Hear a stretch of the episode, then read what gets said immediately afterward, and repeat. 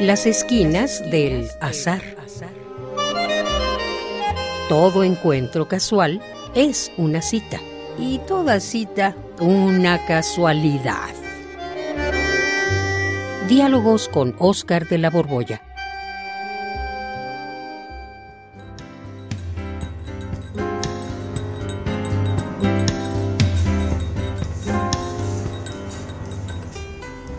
Me lleve el diablo. Qué, barbaridad. Es el colmo, el, el colmo, el colmo. Llevo, de veras. Ay, qué coraje tengo. Ay, las cosas que pasan. Oscar, Oscar, Oscar. Ay, qué coraje. Eh, Oscar. Juan, oh, oh, hola Juan. Oye, por fin me citaste en un lugar decente. Nunca me había citado en un café. Pero Pues, eh, pues sí, necesité en un café porque pues hay que echarnos un express doble. Yo traigo una rabia, ¿no? Que bueno. tienes- sí, perdón que te lo diga, pero tienes una cara de pocos amigos que hasta ya me quiero ir. Pero no, mejor dime qué te pasó, qué te hicieron. Ay, Juan. Pues está que me lleve el diablo. De veras, es el colmo ya. Sí, te- se te nota, pero a leguas, pero cuéntame, ¿qué tienes? ¿Qué tienes? Pues, pues mira, soy víctima del mayor de los engaños. Es más, todos somos víctimas de- del engaño mayor.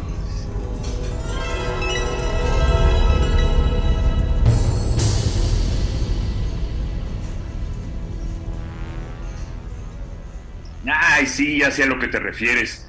A mí también me indignan los políticos, man. No, pero no, no, no, no los mugros políticos, Juan. Eso es- ya no es novedad, ya sabemos que son unos cápulas. Eh, no, lo, lo que pasa es que, eh, pues, eh, ¡ay, qué rabia! Mira, a lo que más confianza le he tenido, descubro que me engaña. A lo que más confianza le he tenido. No, no, no, no me digas. No me digas que Beca te puso el cuerno. No, no, no, Juan, no, no, Beca, no, por supuesto que no, no, no. Eh, Uy, vaya, vaya. Pero No, eso no. ¿qué puede ser?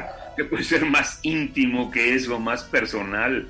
Pues eh, más personal incluso que mi pareja, tu pareja. eh, es nuestro Caray. cerebro, Juan. El cerebro nos engaña a todos. Ah, el cerebro. Ya sé a qué te refieres con eso. Es el nombre de una organización cerebro que urde un complot mundial o algo así. No, Juan, no, no, no, no, no, no, no. Eh, mi cerebro, tu cerebro, lo que tenemos en la cabeza normalmente, eh, la mayoría de la gente lo tiene ahí, pues ese es el cerebro que nos engaña. Ajá. Organización mundial. No, esto que tiene dos hemisferios. Oye, pero no, mira, no, a tu cerebro te engañará, pero a mí, a mí, mi cerebro no me engaña. A mí, yo lo tengo bien puesto en la cabeza, yo no alucino, no, no, no me engaña. Pues, ¿Cómo debe engañar mi cerebro? ¿A poco tú sí? Pues eh, mira, no, no vais a pensar, bueno, tengo ciertos síntomas, pero tampoco. Eh, No estoy loco, pues lo que te quiero decir, no ando viendo moros con tranchetes. Mi cerebro, digamos, está perfectamente normal. Ajá. Lo que digo es que normalmente el cerebro nos engaña a todos. ¿A todos? No, eso sí. Ay, sí, eso no lo creo. No, no, no, no lo puedo creer. No. Pues mm, mira, déjame que te cuente. Primero, me engañó uno de estos estafadores que andan en la calle. No sé si los has visto, unos cuates que andan ahí, que dicen, ¿dónde quedó la bolita? Y la mueven, la mueven, la mueven. Pues- sí. Yo, yo veía la bolita que quedaba debajo de una, de una de las tres tapas y decía, aquí está. Y entonces la abría y no estaba, estaba en otro lugar. Ay, mi querido Oscar, pero ¿a quién se le ocurre? ¿No has oído que la mano es más veloz que el ojo? ¡Zum! Claro que lo he oído, pero eh, eh, sé muy bien que uno no puede ver cosas que van más allá de una décima de segundo. No, pues ese es el sentido del cine y meten ahí publicidad subliminal metiéndote nada más una fotito. No, no, no, eso. Pero es que tenía que experimentar por mí mismo lo que dicen los neurocientíficos. Ajá. O sea, pero ¿cuánto te robó este hombre o cómo estuvo esto de, de que si era más veloz o era más lento, cómo movía las, la, la Pues- bolita y las Pues mira, tapitas. no creas que los científicos, los neurocientíficos tienen que ver con los timadores. No, no, no, son gente respetable.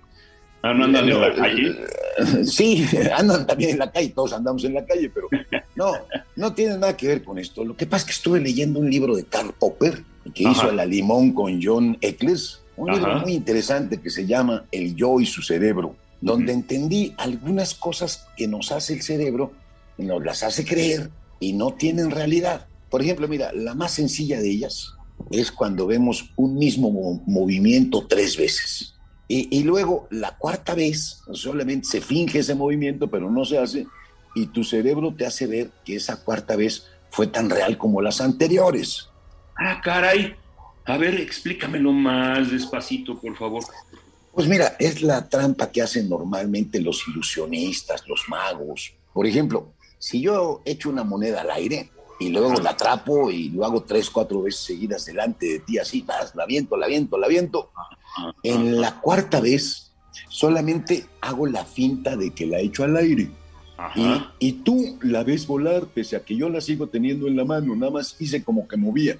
Y aprovecho que tú la estás supuestamente viendo, me la cambio de mano y luego te acerco la mano con la que estoy echando el volado y te digo, a ver, soplale, le soplas, Abro la mano y no está y te la saco del otro lado.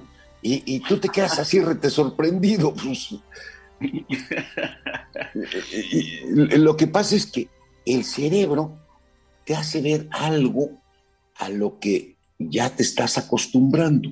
Y en lugar de, de darte las noticias de lo que está sucediendo, te mete la fotografía que unos segundos antes tomó y tú la ves girar en el aire, pero no está girando. Eh,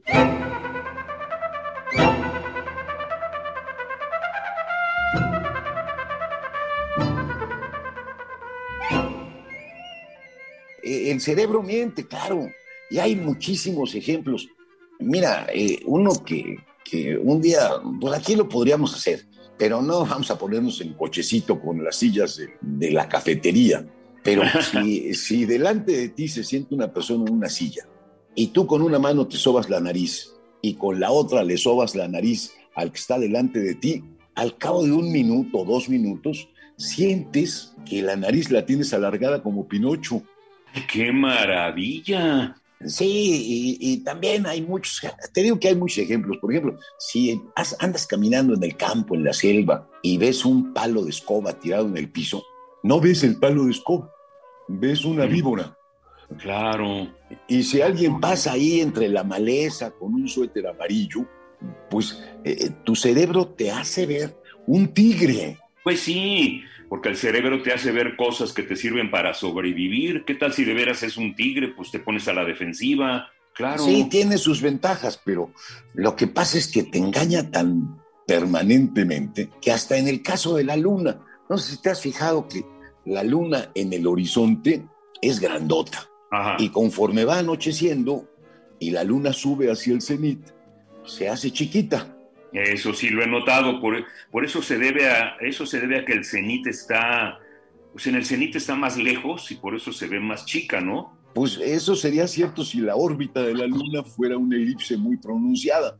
Pero la verdad es que la órbita de la luna es más bien un círculo. Siempre está a la misma distancia de nosotros. Lo, lo- lo que sucede es que tu cerebro proporciona los tamaños que sí conoce y en el horizonte lo que tú ves son postes de luz, edificios que sabes su estatura, pero en cambio cuando la tienes encima, hasta arriba en el cenit, pues lo que puede haber alrededor de ella son nubes, pero como no sabes el tamaño de las nubes, el cerebro te la hace ver chiquita. O sea que el una, noche verás. O sea que nos engaña el cerebro hasta en el tamaño, presencia o ausencia de objetos. Sí, y ojalá solamente fuera eso. Lo peor es que cuando uno elige, cuando uno cree que está haciendo ejercicio de su libertad, eh, en el fondo no es verdad, fíjate. No, yo sí, yo soy muy libre de elegir. Yo cuando elijo algo, lo elijo yo, claro. Pues mira, hay un experimento de un neurocientífico que se llama John Dylan Haynes, que Ujú. valiéndose de una tomografía, para monitorear bien el cerebro, armó un experimento en el que la persona debería elegir apretar un botón, imagínate un botón negro o un botón rojo. Y resulta que siete segundos antes de que apriete el botón, ya el que está haciendo el experimento sabe cuál va a apretar. Eh, eh, la inclinación del cerebro para una acción u otra sucede con siete segundos de anticipación. Y en cambio, quien decide apretar un botón o el otro, cree que lo hace en ese instante. Eso pone en tela de juicio el libre albedrío. Pues, ¿Cuál libre albedrío si el cerebro va por delante? Pues sí, y, la cosa no termina ahí, fíjate. Siempre tenemos la impresión de que el mundo es como lo vemos, como nos lo representamos. Eh, por ejemplo, ahora estamos en esta cafetería y creemos que estamos dentro de una cafetería. Ajá, pues aquí estamos, ¿o no? Pues no, el cerebro construye la imagen de la cafetería, la construye en la conciencia, pues lo que tus sentidos captan son un montón de radiaciones electromagnéticas que los receptores especializados, vista, oído, tacto, son enviadas a tu cerebro y este hace, te hace creer que estás adentro de la cafetería. Pero la verdad, lo que nos está ocurriendo ahorita es que esta cafetería que vemos está dentro de nuestra cabeza.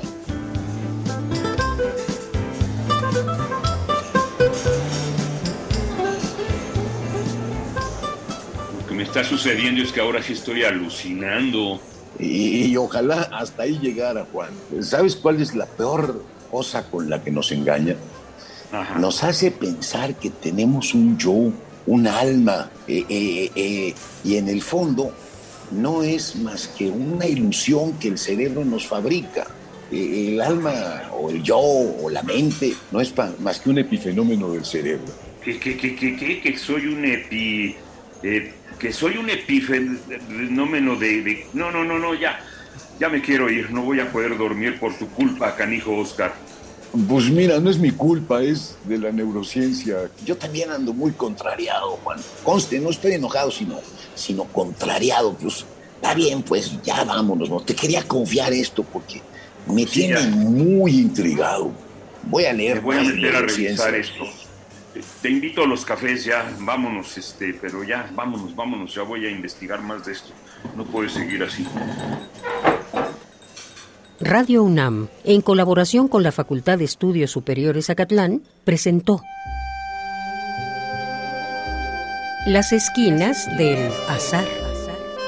Todo encuentro casual es una cita y toda cita una casualidad. Voces Oscar de la Borbolla y Juan Stack. Operación Francisco Mejía. Producción Rodrigo Aguilar. Radio UNAM. Experiencia sonora.